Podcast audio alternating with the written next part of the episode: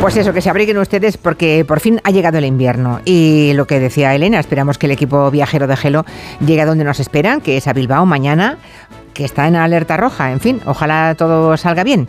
También Inés Arrimada se ha abrigado este fin de semana porque ha sido el fin de semana de la refundación de Ciudadanos, que se ha saldado con nueva cúpula ejecutiva, estrenando bicefalia, podemos decir, y nuevo logo.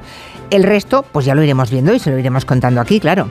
Ha quedado eh, meridiano, eso sí, que intentan ahuyentar los rumores de integración de su partido en el PP, bueno, lo que queda del partido, digamos, y afianzar su papel en las elecciones de mayo, aunque las encuestas siguen siendo pesimistas con el partido naranja. Bueno, verde-gris.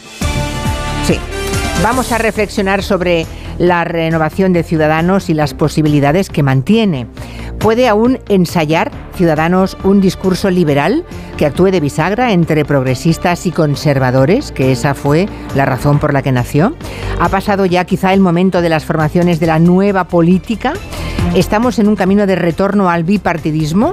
Como ven, eh, es un discurso de calado, largo, que incluye algo más que a Ciudadanos y que vamos a plantear en el tiempo de gabinete a Juan Manuel de Prada, Fernández Guasaki y Arancha Tirado.